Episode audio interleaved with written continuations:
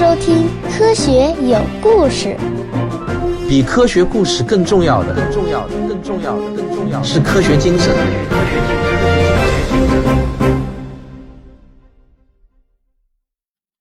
本期节目选自我的收费专辑《真假世界未解之谜》。从生物学的角度来说啊，所有现代人这个物种大约已经有了二十万年的历史，而文明的出现也大约有了五六千年的历史。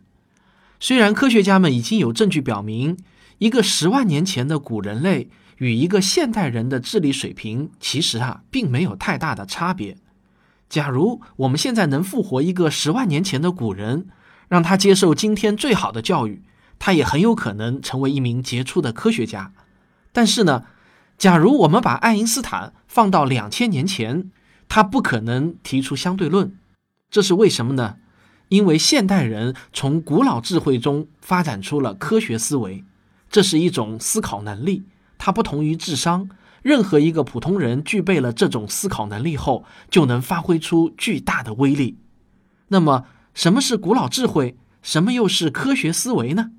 咱们啊，要先从中国人最熟悉的阴阳五行学说开始说起。古代中国人通过长期的观察，发现这个自然界中似乎存在着这样一种规律：每一种东西似乎都存在着一个反面。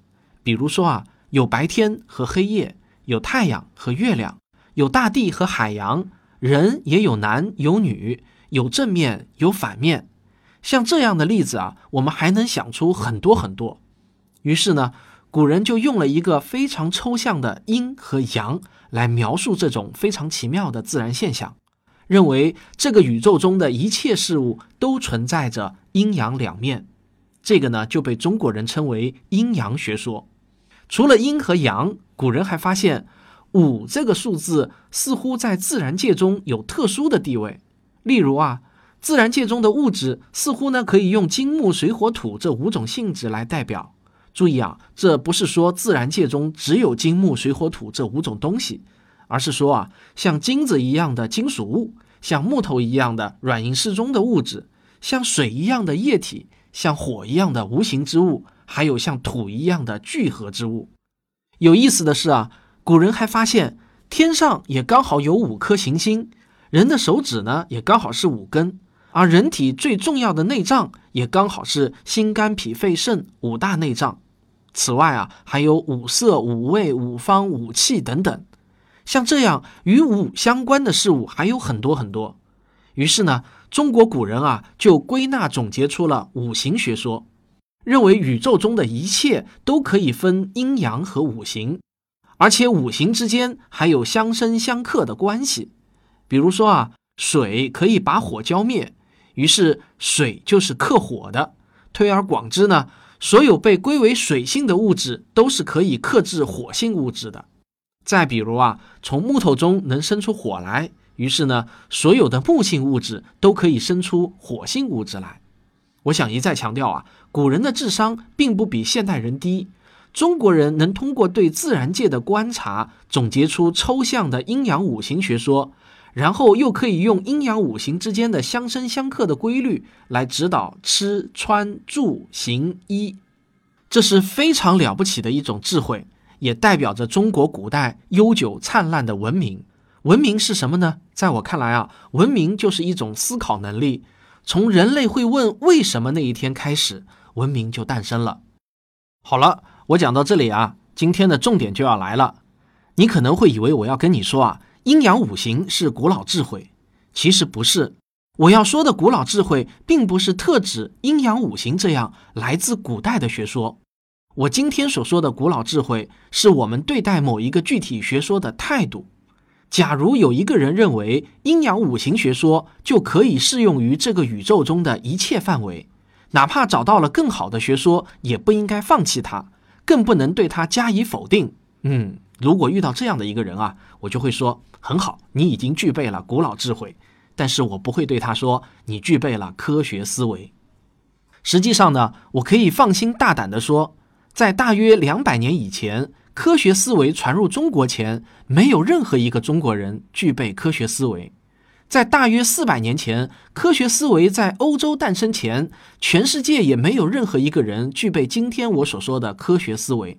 甚至可以说，在一百多年前，五四新文化运动之前，具备科学思维的中国人，大概可以掰着手指头数过来。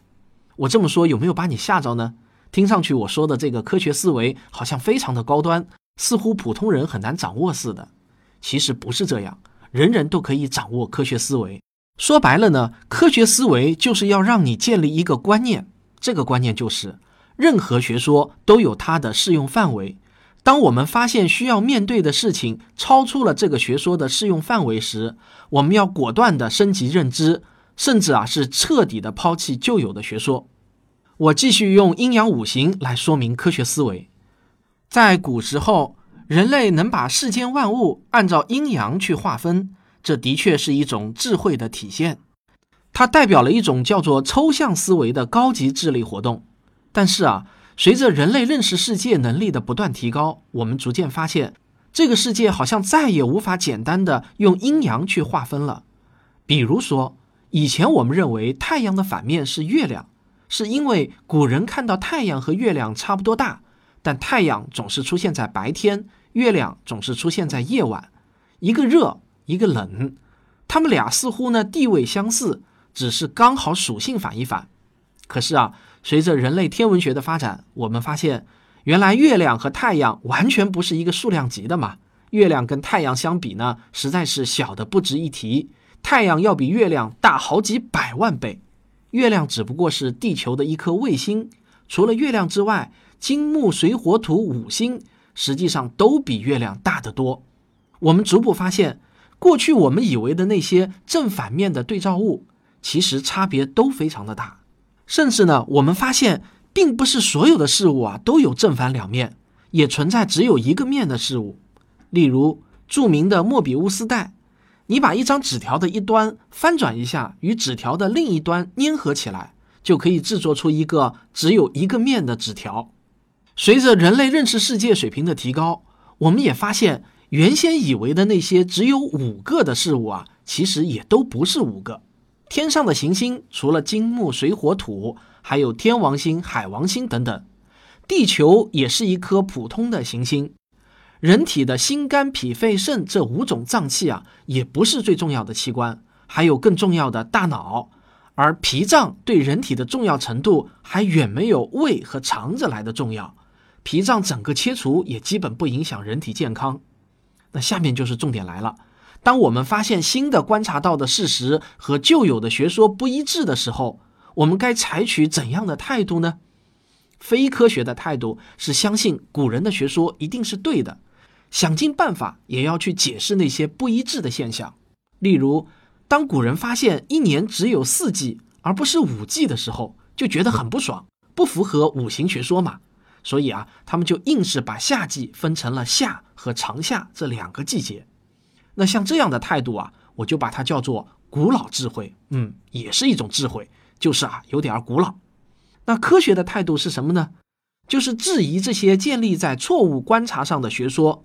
当一个学说最初建立的根基都是不牢固的时候，就需要在新发现的事实上去建立新的学说，这才是一种科学思维。比如说，为什么木头能生出火，水能熄灭火呢？我们就不再需要用相生相克的五行学说了，我们可以用物理和化学的原理去解释。我们现在用天体物理学去解释天上所有天体的运动规律，同样，我们也有了经济学来解释社会中那些事与愿违的事情，还有了心理学来解释一个人或者一群人的种种行为差异。我们更有了现代医学来研究人为什么会生病、怎么治疗的问题。我们不再需要阴阳五行学说，同学们，我们这节课呢，只是以阴阳五行学说来举例说明。实际上，我们对待任何其他学说也是同样的道理。当一个学说赖以建立的根基被发现是错误的时候，我们要有勇气果断地否定这种学说，建立新的学说。没有什么学说是不可以被质疑的。科学思维的反面呢，就是崇古思维，崇拜古人的思维。即认为越是古老的学说就越是正确，恰恰相反，人类的文明总是在不断的往前发展，人类对宇宙的认识也总是在前进。现在不会，将来也不会存在一种永远无法被超越的学说。从古老智慧中诞生的科学思维，尽管只有不到四百年的历史，可是我们就是凭借着否定古人的这种勇气和精神，才使得最近四百年取得的智力成就远远大于过去几千年的总和。科学思维是一个了不起的发明，尽管它其实很简单，但它非常伟大。希望你拥有它。听到这里啊，不知道你是否会产生这样的一个疑问：牛顿的理论距今也有三百多年的历史了，也可以说是古人的理论了。那么，为什么我们还在学习这么古老的理论呢？按照今天所说的科学思维，我们是不是也应该大胆的质疑牛顿理论呢？如果你能问出这样的问题，说明你已经学到了今天这节课的内容。这个问题很好。这就是下节课要回答的问题。我们该如何质疑一个观点呢？咱们啊，下节课再见。